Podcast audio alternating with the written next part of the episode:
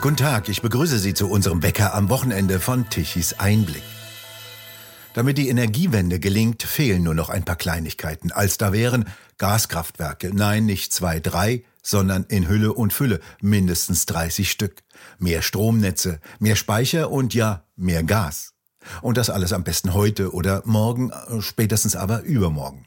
Dann soll sie gelingen, die Energiewende und der Hochlauf. Auch solch ein Irrsinnsbegriff, gern verwendet von Planwirtschaftlern, die glauben, ein in 100 Jahren gewachsenes Stromsystem mal ebenso mit Knopfdruck aus einem Ministerium auf den Kopf stellen zu können. Und das noch ohne Ingenieurskenntnisse. Da läuft nichts, schon gar nicht hoch. Frank Hennig hat gegenüber Robert Habeck, dem derzeitigen Wirtschaftsminister, und seinem linksgrünen Staatssekretär Greichen eines voraus.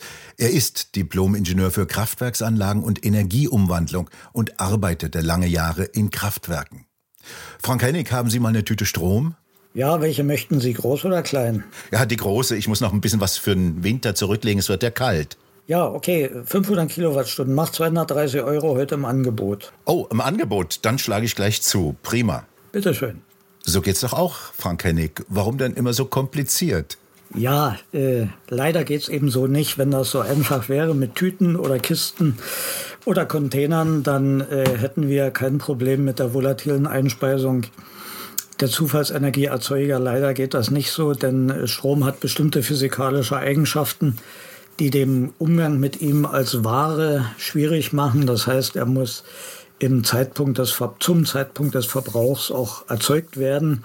Die Speichermöglichkeiten, die wir haben, die sind minimal. Die beschränken sich auf die schnelle Netzregelung oder äh, über die Pumpspeicherwerke, über eine ja, in Stunden leicht verschiebbare Leistung, aber viel zu wenig, um äh, die Schwankungen des Wind- und Solarstromaufkommens äh, auszugleichen. Äh, deshalb äh, ist das Geschäft so schwierig, weil immer noch zu viele daran glauben, dass irgendwie Strom produziert wird und irgendwie abgenommen wird. Es gibt immer noch die Rede von irgendwelcher Überproduktion. Das ist physikalisch nicht möglich, weil eben Produktion und Abnahme immer im Gleichgewicht äh, stehen müssen. Also Strom ist ja nicht gleich Strom. Es kommt immer darauf an, wann er produziert und vor allem, wann er benötigt wird. Ja, und das äh, erhöht dann die Anforderungen an die Netzregelung weil die Sonne, äh, wir haben derzeit einen Ausbau im äh, Umfang der Photovoltaik, der ist schon enorm hoch und steigt immer weiter. Das heißt, die Spitzen der Einspeisung zur Mittagszeit, speziell im Sommer, werden immer höher. Und äh, wenn abends die Sonne untergeht, muss diese Leistung dann natürlich ersetzt werden. Ähnlich sind die starken Schwankungen bei der Windenergieeinspeisung. Hier geht die Windgeschwindigkeit in der dritten Potenz in die Anlagenleistung ein. Das heißt, wenn sich die Windgeschwindigkeit verdoppelt, verachtfacht sich die elektrische Leistung und umgekehrt genauso, wenn die Windgeschwindigkeit sich halbiert, dann achtelt sich die elektrische Leistung. All das muss vorwiegend durch die konventionellen Kraftwerke ausgeglichen werden, auch durch Pumpspeicherwerke, auch durch Export und Import. Aber das Geschäft wird immer äh, schwieriger, weil die Laständerungsgeschwindigkeiten immer schneller werden und die Mengen, die volatil eingespeist werden, ähm, eben immer weiter zunehmen. Also wir fahren hier gerade ein, sozusagen einen Großversuch, die Kolleginnen und Kollegen in den Netzleitstellen, in den Kraftwerken und auch im Stromhandel, die sind äh, gut beschäftigt. Und äh, ja, die Frage, wie weit wir das treiben können, äh, da möchte ich mal ein Zitat von Professor Fratscher äh, nennen, also dem Chef des DIW, und das ist ja bekanntermaßen ein energiewendefreundliches Institut. Der schrieb schon in seinem Buch 2015, dass alle, äh, dass allen klar sein müsse, dass die Energiewende ein Experiment sei. Nun sind wir also alle Teilnehmer an einem Experiment. Es wird gerade ausgetestet, ob das gut geht. Aber wie das Experimenten so eigen ist, äh, können sie gelingen oder auch nicht. Und es sieht derzeit eher so aus, als würde es nicht gelingen. Es rechnen ja sehr viele Energiewende. Wir schaffen das Ideologen vor, wie viele Millionen Photovoltaikanlagen es schon gibt und wie viele Windräder stehen und dass Deutschland sogar ein Stromexportland ist. Wo steckt denn da der Rechenfehler? Diese Ansicht ist inzwischen überholt, weil äh, wir exportieren immer weniger und dann auch nur zu Zeiten, wo auch unsere Nachbarländer genug Strom haben. Das heißt, wir exportieren immer zu sehr niedrigen Preisen. Äh, bis im Vores, vorigen Jahres äh, im August hatten wir zum Teil sogar noch negative Strompreise. Das heißt, wir haben den Strom verschenkt ins Ausland und zusätzlich noch Geld dazu gegeben, damit er abgenommen wird einfach aus der Notwendigkeit, die Netzstabilität zu halten. Das ist aber seit dem Herbst äh, nicht mehr der Fall. Das heißt, jede Kilowattstunde, die wir erzeugen, auch volatil, die passt derzeit ins Netz. Wir haben schon so einen weiten Abbau der gesicherten Einspeisung, dass wir also schon den, äh, den volatilen Strom im Grunde zu jeder Zeit unterbringen können. Bedeutet natürlich, äh, wenn wir eine Dunkelflaute haben, müssen wir zunehmend immer mehr importieren. Äh, das sagt auch der neue Bericht der Bundesnetzagentur aus zur Versorgungssicherheit, wo ja in den Medien nur die Überschrift erscheint, der Kohleausstieg 2030 sei gesichert. Das viele Kleingedruckte wird nicht gelesen, nicht veröffentlicht. Dort steht aber glasklar drin, dass wir zu einem Energieimportland werden. Da sagen viele, ja, das waren wir doch schon immer. Das ist richtig für Strom und äh, für Kohle und Gas. Äh, und Öl, aber eben nicht für Strom. Beim Strom waren wir bisher immer ein Energieexportland. Das wird in diesem Jahr sich umkehren. Spätestens im April, wenn die drei letzten Kernkraftwerke rausgehen, äh, werden wir also äh, erhebliche Mengen auch importieren müssen, wenn uns das Wetter nicht äh, hold ist. Das Thema Speicher will ich hier nicht weiter anführen. Wie gesagt, wir haben sie im Wesentlichen nicht. In dieser Woche hat ja der Chef des Energieerzeugers RWE Schlagzeilen gemacht, als er sagte, die drei übrig gebliebenen Kernkraftwerke bringen auf europäischer Ebene nicht mehr so viel. Die Energieunternehmen haben also mit der Kernkraft abgeschlossen. Ja, in Deutschland ja. Äh, auf europäische Sicht sind diese äh, 4 Gigawatt natürlich jetzt nicht die große Menge, aber im Umkehrschluss müssen wir uns jetzt auf französische und andere Kernkraftwerke verlassen. Wir haben da auch aus ja, moralischer Sicht keinerlei Bedenken, äh, Kohle- und Atomstrom aus dem Ausland zu importieren, während wir ihn hier äh, sozusagen verachten.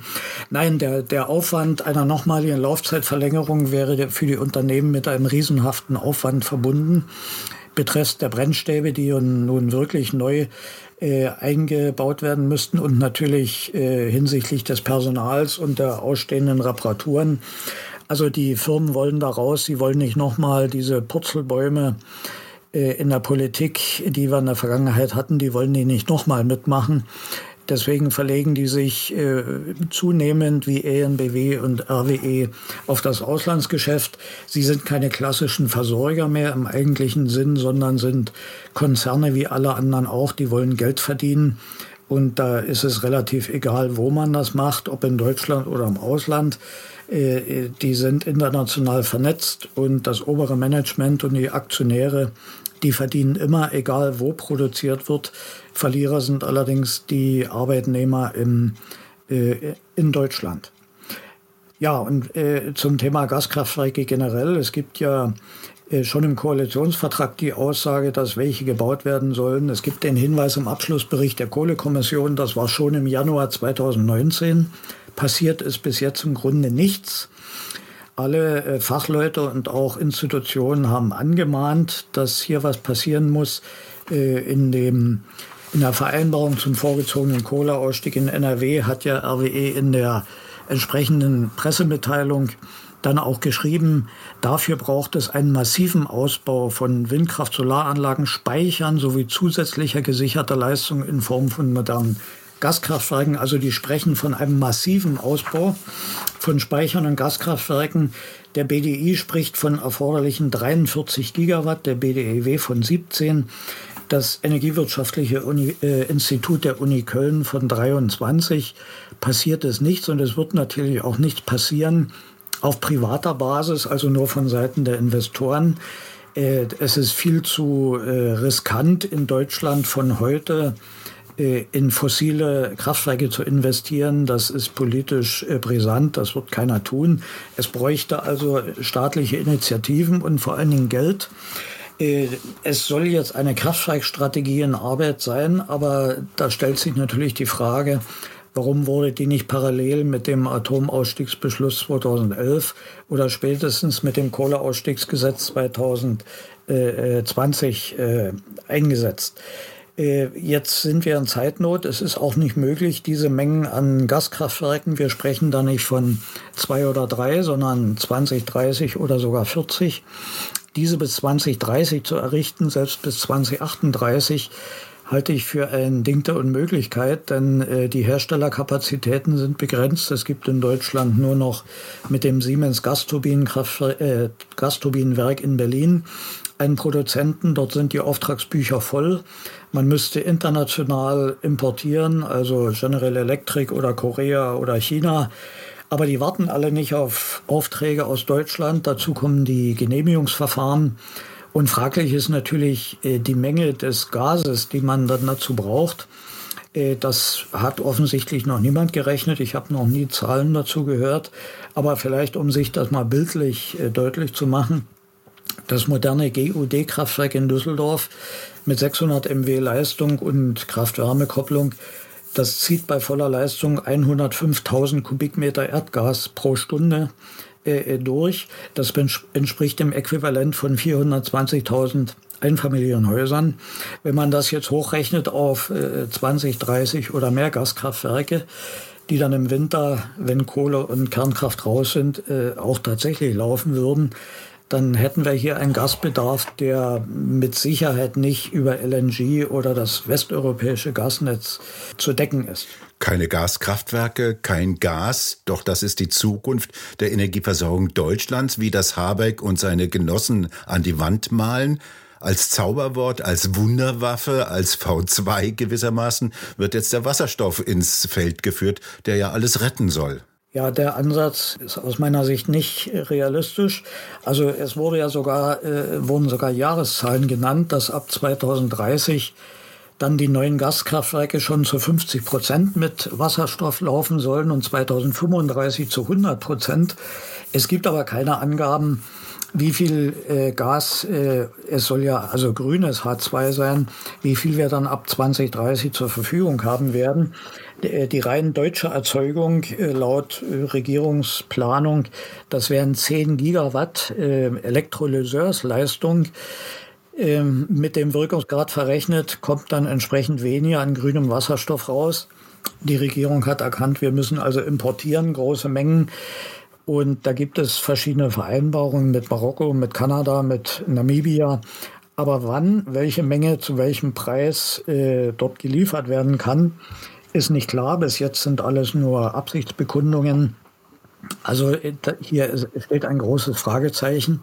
Dieser Wasserstoff wird mengenmäßig nicht zur Verfügung stehen. Das Zweite ist äh, die Technik, weil es gibt am Markt schlicht und einfach noch keine Gasturbinen, die auch wasserstofffähig sind.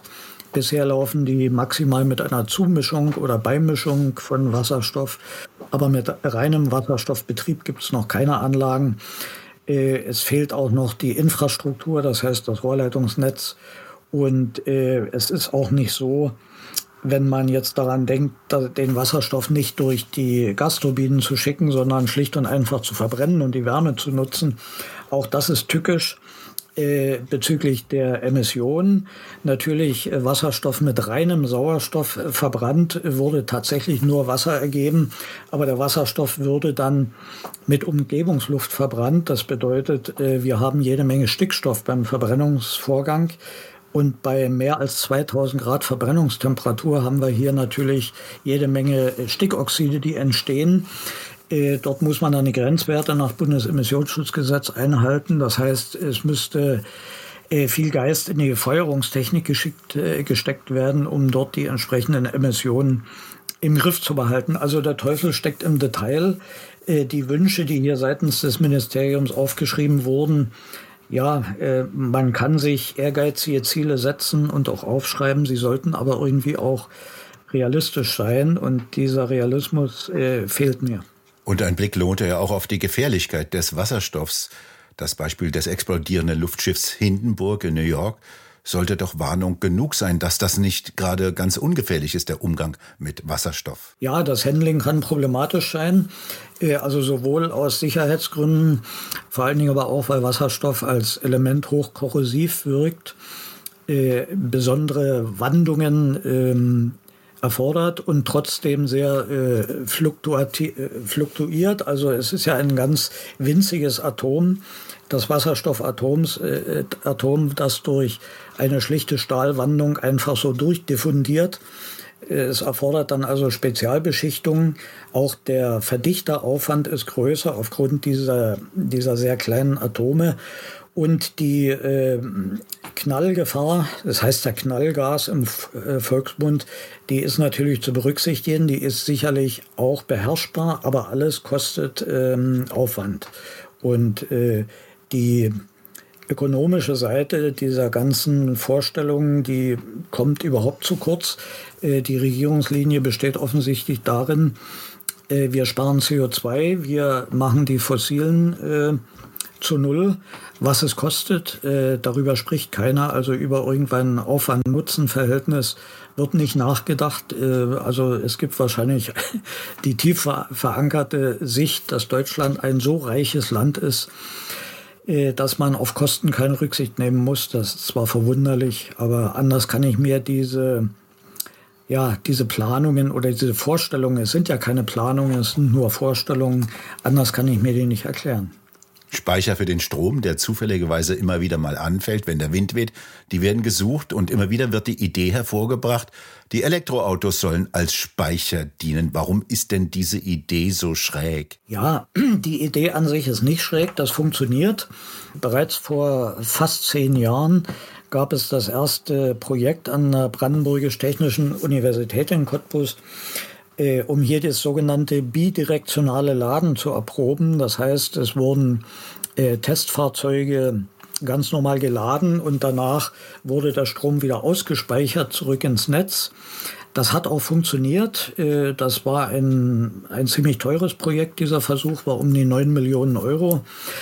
Letzten Endes hat es funktioniert und es wurde dann von einigen anderen Firmen und Unternehmen auch äh, weiterhin getestet, also rein technisch äh, kann man das so machen. Das Problem ist nur, dass sich in diesen fast zehn Jahren äh, noch nichts weiterentwickelt hat in hinsichtlich einer Praxisreife beziehungsweise einer Massenanwendung. Also zum einen gibt es von den Energieversorgern äh, keinen Anreiz, das weiterzuentwickeln, weil im Grunde verdienen sie nichts dran. Sie können zwar ein paar Schwankungen damit abfangen, aber sie müssen dafür ja auch was bieten, zum Beispiel dem E-Auto-Besitzer dann äh, Gratisstrom oder billigeren Strom. Dazu brauchen Sie riesen Rechnersysteme, äh, die dann alle einzelnen E-Mobilisten äh, sozusagen erfassen müsste, zu zuzüglich ihrer Verträge, die sie haben. Denn nicht jeder wird, äh, wenn überhaupt, äh, seinen Autobatteriespeicher zur Verfügung stellen. Und wenn, dann weiß man nicht in welcher Größe, in welchem Umfang der Kapazität. Ähm, also es gibt äh, Punkt eins weder Verträge noch einen vertraglichen Rahmen noch einen gesetzlichen Rahmen. Es gibt die Technik nicht, weder die Großrechner beim Versorger, die dafür installiert werden müssten, inklusive der Software. Es gibt äh, keine E-Mobile, die das können und auch keine Ladestationen. Das heißt, die 800.000 Fahrzeuge, die äh, auf unseren Straßen schon fahren, also die reinen batterieelektrischen, die können das schlicht und einfach nicht. Es müsste jetzt erst eine neue Generation E-Mobile entwickelt und verkauft werden. Dazu die entsprechenden Ladestationen mit entsprechender Datenschnittstelle zum Versorger und so weiter. Und dann müssen noch Verträge gemacht werden. Dann kommt der Faktor Mensch, der Unbekannte. Wer ist wirklich bereit, einen Teil seiner Kapazität zur Verfügung zu stellen? Das ist eine Frage, die kann man schwer beantworten. Ich vermute mal, so ängstlich wie die Deutschen sind, würden sie wahrscheinlich nicht viel Strom oder nicht viel Batterie zur Verfügung stellen. Also äh, wenn überhaupt diese Idee umgesetzt werden sollte, dann stehen wir damit ganz am Anfang. Und äh, wenn Herr Habeck hier zitiert wird, er glaube, dass wir bald viele Mobile auf der Straße äh, sehen würden, die dann auch unsere Speicher gleichzeitig sind, dann ist er entweder sehr uninformiert oder er hat die falschen Berater, wovon ohnehin auszugehen ist. Im Vergleich zu den Vorstellungen der Energiewende waren die Planungen in der realsozialistischen DDR ja geradezu als solide und seriös zu bezeichnen, oder? Ähm, das kann man so direkt nicht vergleichen, weil ja die Energiewende nach wie vor zum Teil mit marktwirtschaftlichen Mitteln erreicht werden sollen. Also es werden ja Ausschreibungen gemacht zum Beispiel. Das war in der DDR nicht so. Da wurde jede, tatsächlich jede Schraube äh, staatsplanwirtschaftlich durchgeplant, wer wem was zu liefern hat, in welcher Menge. Ähm, allerdings ist natürlich der Trend der Energiewende mit immer mehr staatlichen Eingriffen der geht natürlich in die Richtung, dass immer mehr reguliert werden muss. Also jedes neue Gesetz, jede Regelung schafft auch wieder Umgehungstatbestände, die man ausschließen muss. Und äh, vor allem wird jede Privatinitiative zurückgedrängt, weil vieles ist verboten, darf man gar nicht machen. Oder äh, es steht dann die Frage, was bringt es? Lässt sich das am Markt rechnen oder wird diese Technologie nicht vielleicht morgen schon wieder äh, verboten? Und so haben wir eine, eine völlig marktschädliche Wirkung der Energiewende, weil die äh, Ideen der Unternehmer und der Forscher, die gehen nicht mehr in neue Produkte, die marktfähig sind, sondern die gehen dahin, wo bekommen wir am besten und die meisten Fördermittel. Und deswegen äh, ist ja jeder, der heute investiert, äh, darauf angewiesen, ähm, ein, einen ganzen Stab von Fördermittelberatern, Anwälten, spezialisierten Steuerberatern, Ingenieurbüros, dass äh, dieses Gesetzesdickicht überblickt niemand mehr selbst als Investor. Wir haben also eine ganze äh, Speckschicht angesetzt an äh, Berufen und Tätigkeiten, die von der Energiewende und von Fördermitteln leben, die hochspezialisiert sind und dann für die entsprechenden Investoren die besten äh, Kombinationen an Fördermitteln suchen und finden. Und äh, ja, daran verdienen dann die Unternehmen Geld und eben nicht unbedingt an neuen Ideen und neuen Pro Produkten. Frank Hennig, vielen Dank für diese Einblicke in den Wahnsinn namens Energiewende. Bitte schön. Und bei Ihnen bedanken wir uns fürs Zuhören. Schön wäre es, wenn Sie uns weiterempfehlen. Weitere aktuelle Nachrichten lesen Sie regelmäßig auf der Webseite tichiseinblick.de. Und wir hören uns morgen wieder, wenn Sie mögen.